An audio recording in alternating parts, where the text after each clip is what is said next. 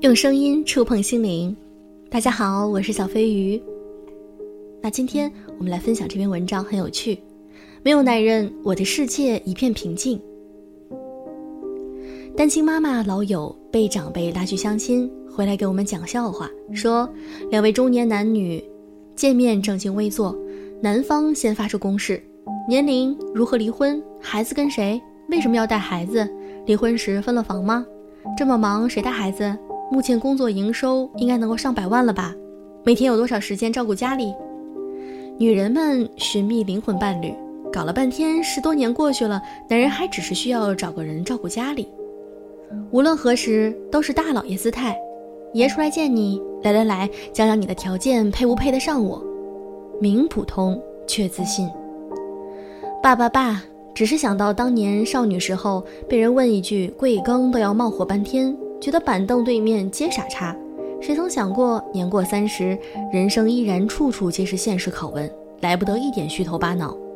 女友说：“奇怪的是，到了这年岁，被这么连珠炮似的逼问，竟然也不恼怒了。出来混江湖都要讲武德，再普通的男性也能够理解，人家也不想找个懒富赌棍外加拖油瓶。要是凭实力回答，又怕伤您自尊。”他笑着慢悠悠地说。离婚嘛，大家都知道这复杂，不是黄赌毒爆，那肯定就是家庭关系性格不合。要带孩子是因为带得起，孩子也是无形资产。家有阿姨日夜照拂，可不是照着孩子哦，和我，所以全副身心在工作。百万营收只是基本线，明年会更好。房两套，婚前财产。强调一下，顺便说一句，本宝宝不做家务，不洗碗。男士陪笑。我收入也还可以，大富大贵不行，只能保衣食无忧。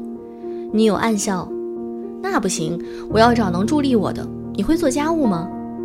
一盘棋局，两个人互探身价，红尘男女谁他妈也不好惹。你看，怪不得当姑娘的时候，有时候在感情里嚎啕大哭，人间也着实无趣。花开能哭，只需哭。好时候就那么几年，到了后面发现真的苦到连哭都哭不出来。那种苦不是少女时候看着一个月还只过到一半，账户所剩无几的苦，而是你深知这个世界再也没有童话了，整个思维模式发生翻天覆地的变化。你没有泡泡，连幻想全部消失，一步一个脚印。你知道，任何一步省过的路都是要打回去重走的。所以，从来再不往捷径上看一眼。教练不监管的时候，你会把卷腹做足一百个。我们不骗自己了，太懂现在脚下走的荆棘路，都是当初绕道没吃过的苦。单亲女友说，回答相亲男那几个问题的时候，其实真的一点儿也不恼怒，也不是对他说的，而是似乎在内心深处对自己这几年在做盘点。说完之后，只是对着内心那个模糊的人说了一句。好险过关，好险我能够行至此地，好险我可以从什么都没有那个状态里爬起来。走近看那张脸，拷问者从来不是别人，而是自己。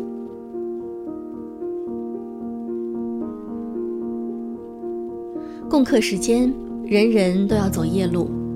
所谓夜路，那是有那么几年，你前路茫茫，哪来的什么导师？人人自顾不暇，疲于奔命。你或许遭遇一段失败的长恋爱，你或许工作上怎么看都是八方平静，无人可以依靠。你在想这段时间怎么才能够熬过去？而相比起男人，女人要对付的最大魔障是阴晴不定的内心，在情绪阴霾里被裹住的时候，一方面你着急于摆脱，一方面你又憎恶自己摆脱不了。我常常记得，在过去的某个晚上，一位孤身创业的女朋友因为失恋给我打电话，哭到不能自已。说他就是恨自己，我就是恨自己三十几岁的人了，为什么还要受这种情伤？我还有一大堆的工作没有做，我还有父母没能力接过来生活，我还没有搞定婚姻，一切的一切都需要我像个没感情的机器一样去奔劳，而我此刻却在上海的某个单身公寓里哭得像个傻逼，浪费时间，明天都不想去上班，除了觉得自己没用，我真心不知道还有什么姿态。我说你像个鞭子一样抽自己就有用了，终归喝醉的瓶还是要扶起来，终归合不好的人你必须要放他走。他那段时间效仿了我的作息，十点就睡觉。因为我告诉他，人心情不好的时候，十点以后还不睡觉，除了产生更多的情绪垃圾以外，毫无意义。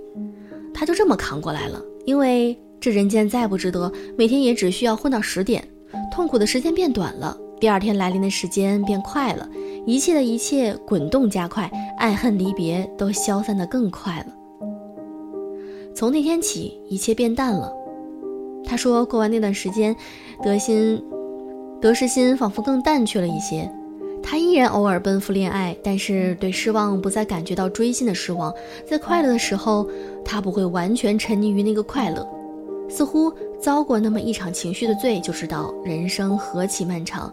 这每一天的切肤的感觉，都是多么多么很快又会被取代，如梦幻泡影的人生阶段来临了。于是那天晚上，我在微博写下了一段话。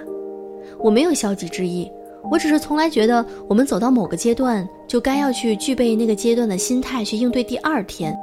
年少怀疑，青年激进，到了怎么都好不了的中年，唯有不要抓着任何一件事儿太久会累，太重会疼，轻飘飘看离散。到后来，你发现自己竟然是这么一个简单的道理，能让你不被骗，不被坑，不偏不倚过好下半生。没有执着，因为通透。通透的人不贪不念，日子就坏不到哪里去。祝你任何场景下都不再恨自己，也不再怨别人。这篇文章我觉得非常的有道理。这句不执着，要通透，通透的人不贪不念。所以说，我们随着年龄的增长，女性会看透很多事情。我们把很多东西都需要放下，不要执念留在于心中。对于感情，对于事业，对于家庭等等各个方面，我们都要有一颗非常平静的心去面对。好了，今天的节目就是这样。如果你喜欢小飞鱼的节目，请记得点赞、评论、转发。那三年之后呢？希望能够给更多人听到我的声音哦。好了，今天的节目就是这样，晚安喽。